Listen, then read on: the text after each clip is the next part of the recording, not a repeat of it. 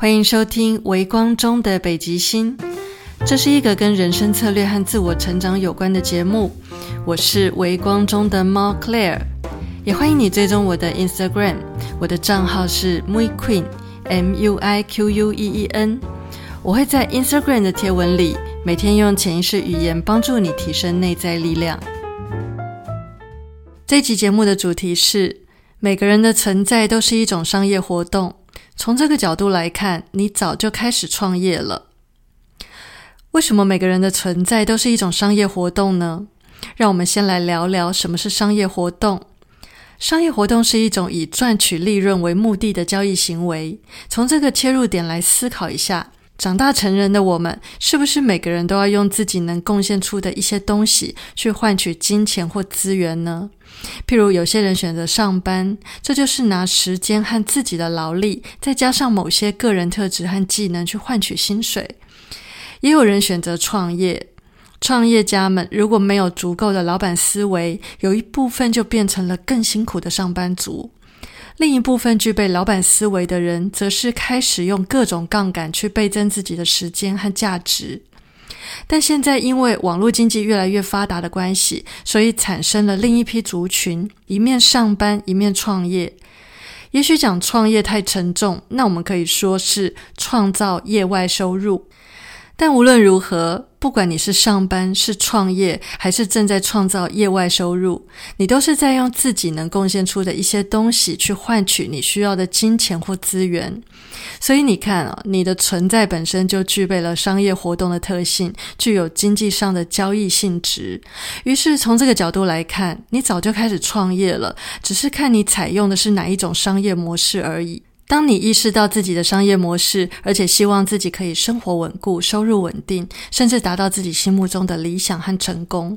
你就可以尝试用经营企业的角度来看待自己，把自己视为一间企业，而你就是这一间企业的 CEO。当你把自己的思维转变成 CEO 思维之后，首先就是要检视一下你做的是什么样的生意，你的商品是什么。是时间，是技术，是经验，是某种特质或能力，还是虚拟商品，又或者拥有实体商品呢？甚至有些人很有可能是多角化的在经营自己，既有实体商品，也有数位商品，或者称它为虚拟商品，例如电子书、音频课程、影片课程等等；或是他根本没有商品，而是扮演居中中介媒合的角色，例如房屋中介、Head Hunter。电商平台 Uber，了解你的商品是什么之后，接下来我们就要来讨论你的商业模式是什么，也就是你是怎么样利用你的商品来创造收入的呢？在这里，我想先来跟你分享三这个数字对潜意识来说是一个神奇数字，潜意识对它的接受度特别高，也默认三就是一个丰盛的、富裕的、象征为多的数字。所以我常常建议听我分享的朋友们，要为自己创造出三种不同来源的金流。一方面避险，鸡蛋不要放在同一个篮子里；另一方面来说，则是让潜意识调频到企业等级的个人收入规模。有了这些概念之后，接下来我们来看看你可以怎么样去规划你这间企业。首先，你可以为你这间企业取一个名字，例如你的名字后面加上国际集团。像我就可以为我自己取一个“微光猫国际集团”这样的名字，我就是微光猫国际集团的总裁。取了这个名字之后，要常常去使用它。譬如，你可以在你的笔记本、行事历、手机备忘录、email 或电脑资料夹上面使用这个你的名字“国际集团”的称号。然后，你可以假装这个国际集团真实的存在着，去想象你就是你的名字“国际集团”的总裁。去想象你走路有风的样子，你呼风唤雨的身份地位，以及你正在创造一个更大规模的国际集团。你知道吗？假装久了，你的潜意识就会信以为真，而且你越投入，也就是越入戏，你的潜意识就会越快跟着相信。当你的潜意识相信真的有你的名字国际集团的存在，而且你就是你的名字国际集团的总裁。这个频率、这个能量、这个吸引力法则，以及你内在的灵感和创意，还有做对选择的本能，都会帮助你完成这个梦想。在巩固好潜意识里的内在信念之后，我们再用三个步骤来谈谈，在现实生活中可以怎么样去发展你的集团业务。第一个步骤，先求生存，再求发展。如果你希望拥有一个体质好的企业，你一定要想办法先让自己立于不败之地。所以，你的名字国际集团要做的第一件事，就是放下身段，用你最快能够赚到钱的方式养活自己。第二个步骤，为你的名字国际集团规划出产品部门、行销部门、业务部门、研发部门。你可以试着在笔记本上面画出你的名字国际集团的组织图，至少要有刚刚提到的四种部门，也就是产品部门、行销部门、业务部门、研发部门。然后在产品部门下面，以主动式收入和被动式收入两种方式分类你已经产出完成、可以立刻营运的产品。譬如，主动式收入是用时间、劳力、顾问服务、实体商品、实体课程、Life 线上课程去换取金钱的项目；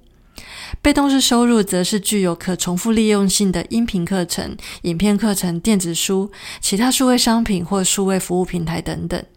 接着，在行销部门下面列出你的行销计划，也就是你要怎么样提高你的能见度。譬如，你要经营哪些平台？是 Instagram。脸书粉丝专业、脸书社团、你点自驾网站、购物商场、Podcast 或是 YouTube 频道等等，还有你的行销策略有哪些？譬如开直播、打广告、办活动、接洽业配、SEO 优化、email 行销等等。然后在业务部门下面拟定业务计划。还记得刚刚提到的三种金流吗？没错，在你的业务部门下面拟定至少三种金流来源吧。纵然你现在是个普通的上班族，你也可以把用不到的二手商品放到网络上去做销售，譬如二手书，这就是一种金流了。接着，你还会需要给自己一个固定开业务会议的时间，通常会把这个会议安排在一周即将结束的时候，例如周五或是周日，为自己安排一个跟自己开会的时间。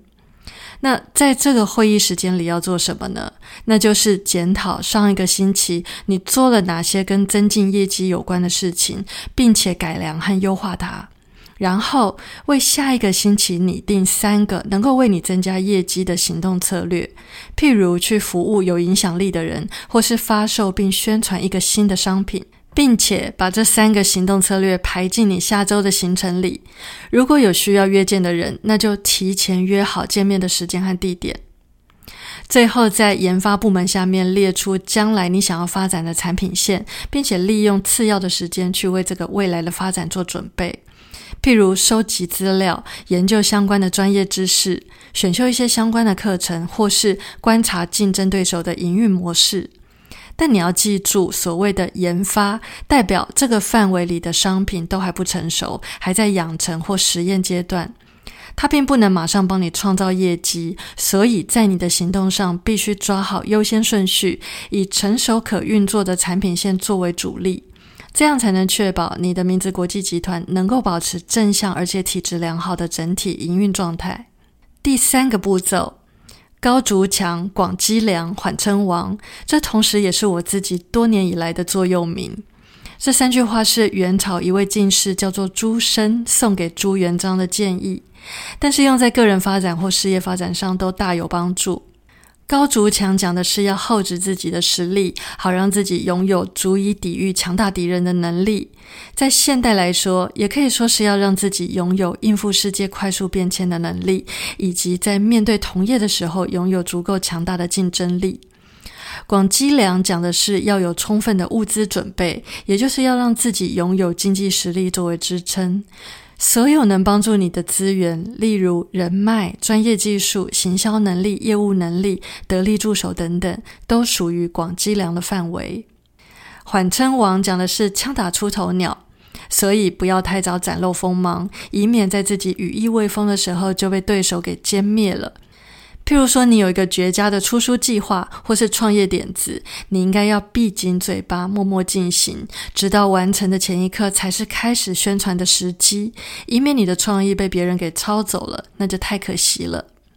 这期节目谈到这里，我还想要提醒你，如果你想要寻找个人创业的利基点，我会建议你发展当红主题的周边产业，这就是十字稿理论。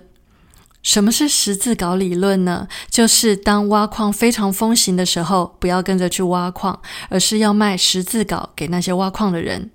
因为挖矿的人很多，但不一定每个人都会挖到矿。可是每一个挖矿的人都需要十字镐，而且十字镐是会敲坏的。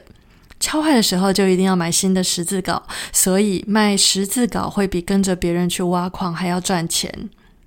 当淘金非常风行的时候，不要跟着去淘金，而是要卖牛仔裤给那些淘金的人。因为淘金的人很多，但不一定每个人都淘得到金子。